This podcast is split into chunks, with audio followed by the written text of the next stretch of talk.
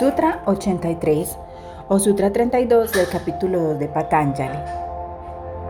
Buenos días para todos. Dice, las observancias, es decir, los niyamas, consisten en pureza, contentamiento, aceptar sin causar dolor, autoestudio y entrega al Señor. Las observancias o niyamas están relacionados con la autodisciplina. En un sutra anterior se comentaron el autoestudio, Svadhyaya, la entrega al Señor, Ishvara Pranidhana y la práctica constante, tapas. La purificación debe realizarse en los niveles físico, vital y mental. El contentamiento, santosha, puede ser cultivado apreciando lo que tenemos y deseando no más que lo necesario para mantener la propia vida. Los llamas y niyamas nos recuerdan a los diez mandamientos de las tradiciones judaico-cristiana islámica. Podemos encontrar de hecho mandatos de conducta ética similares en muchas tradiciones religiosas. Sin embargo, la recompensa por su cumplimiento no es el cielo o la virtud moral, sino el cumplimiento de un requisito previo a la autorrealización. En el verso 556 del Tirumantiram se enumeran 10 observancias o niyamas. Pureza, compasión, comida frugal y paciencia, franqueza, verdad y determinación. Él ama ardientemente a estas. Él aborrece matar, robar y desear. Así permanece con las diez virtudes el que sigue los senderos del Niyama. Y por su parte, en el verso 557 se dan otros 10 atributos. Tapas, meditación, serenidad y santidad. Caridad, votos en el sendero Saiva y aprendizaje Siddhanta. Sacrificio, Shiva, Puja y puros pensamientos. Con estos 10, el de Niyama perfecciona su camino. No puede haber vida física o espiritual sin un orden y un ritmo. Los niyamas son medios para una vida armoniosa y ordenada que ayudan a la eficiencia y la perfección y hacen al sadhaka, es decir, al yogi o practicante espiritual, apto para cualquier trabajo que se le dé. La práctica del día de hoy nos dice medita en cada una de estas observancias. Yo te sugiero que más que meditar, trabajes una de las cinco, de los cinco niyamas eh, en tu vida, Revísalo durante el día, a ver qué tal te va, qué encuentras, cómo estás frente a esas eh, hermosas disciplinas, cómo te sientes. Entonces, puedes escoger sausha o pureza y ahí puedes practicar la serenidad de mente, la serenidad de pensamiento, la serenidad en el habla, pero también puedes practicar la pureza en el cuerpo, tal vez hacerte un baño delicioso, completo, yo lo llamo el baño de Cleopatra, con sal marina, con esencias, con mascarillas, tal vez te alimentes mejor, con cosas que realmente nutran tu cuerpo y te den bienestar. Eh, o te hagas unos masajes ayurvédicos o uses acupuntura algo que te ayude como a purificar tu cuerpo, que puede ser físico, pero también a nivel emocional, revisar y observar cómo te estás sintiendo, por qué te estás sintiendo así, qué te está diciendo esa emoción. Bueno, eso puede ser una práctica para el día de hoy. Pero otro niyama en el que puedes practicar puede ser Santosha, que nos habla del contentamiento. Entonces hoy puedes practicar la gratitud frente a todo y a todos, o la aceptación tan importante por estos días, aceptar las cosas en calma, aceptar todo, todo está en orden y todo se da para mi mayor bien. O tal vez manejar la calma en, en momentos de éxito que tengas durante el día o en momentos de fracaso, calma en ambos, en el éxito y en el fracaso. Otra forma, otra práctica que puedes tener es en relación a tapas, que recuerda que tapas también tiene que ver con la disciplina, con todo lo que tiene que ver con la purificación y el, y el fervor.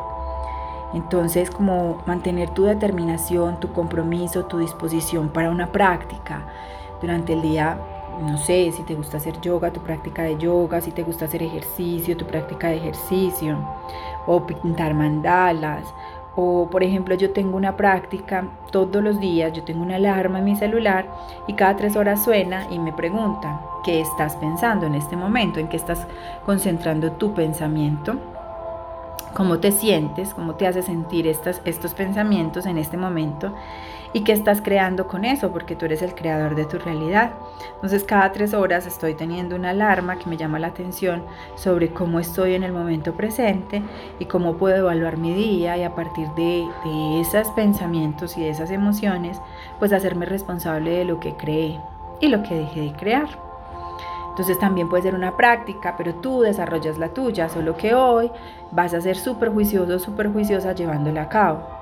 También está el Svadhyaya, que es el estudio, la autorreflexión. Entonces hoy puedes escoger si eres católico la Biblia, si eres judío la Torah, si eres yoga, eh, los sutras o tal vez el Bhagavad Gita que es precioso, eh, no sé, un libro que resuene contigo, unas escrituras bellas, si eres estudiante de Cábala, pues un libro de cábala, practicar em, con conciencia el, abecedario judío, hebreo, perdón, eh, entenderlo, o bueno, no sé, coger algo, un texto, un, video, una información que nutra tu alma, que no sea para eh, llenar esa mente de intelecto, que no sea para generarte más mm, eh, orgullo de lo que sabes o crees saber, que no sea para engrosar tus títulos y tus cartones,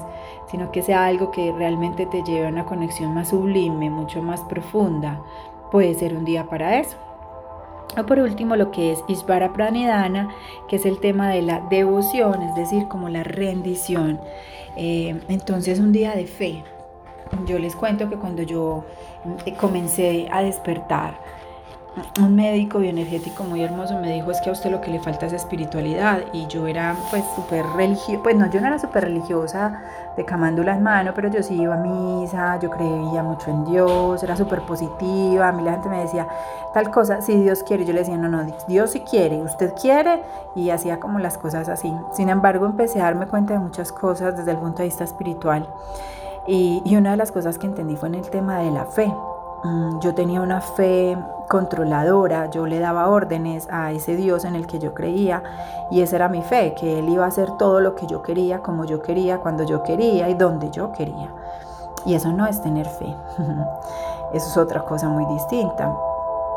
Cuando, como con todo, empecé en el proceso a entender que la fe es tirarte de un avión sin paracaídas porque tienes la certeza de que tarde o temprano el colchón va a aparecer y te lo va a poner ese Dios, ese ser supremo. Independientemente del vértigo, de que en momentos pienses que, no va a aparecer el colchón, de que te vas a morir, eh, la certeza en tu corazón de que eso no es cierto es lo que es realmente la fe o lo que yo hallé como fe. Entonces, hoy eh, de hecho, no sé cuándo escuches este, este, este, este audio, pero por ejemplo en este momento mi familia está pasando por una situación de, un tío que está muy enfermo, muy grave en la clínica. Entonces a mí me llaman y me dicen, ora, ora por él, tú, que no sé qué. Y, pero yo me quedo callada porque pues las personas que me dicen no logran comprender un poco lo que yo pienso ahora. Y yo oro porque se dé lo que se, o sea, porque las cosas tomen el curso que tienen que tomar, porque oro porque su alma esté bien, independientemente de cómo sea que esté o la decisión que se tome. Mi oración no es Dios, devuélvele la salud, Dios, em, eh, resucítalo, Dios.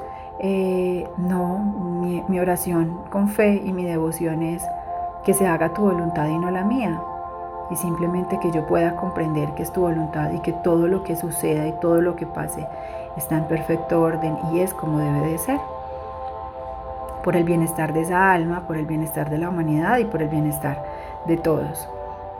Esa es mi fe, por ejemplo, y, hoy es un acto de fe, de, de devoción, de entregar, de soltar, de creer que todo es perfecto como es, así yo no lo pueda entender en mi corta y limitada mente porque es muy corta es muy limitada y nosotros la hemos sobrevalorado.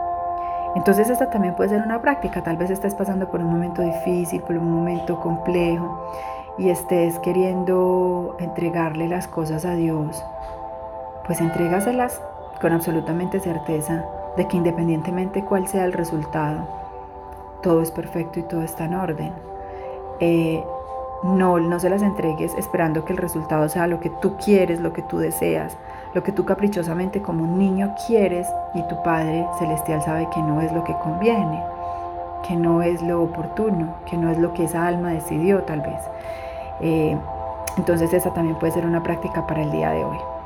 Bueno, ahí te dejo, son cinco prácticas preciosas, cinco disciplinas muy lindas que puedes considerar, que puedes tener en cuenta y pues que te van a ayudar a, un bien ser y a un bienestar eh, maravilloso.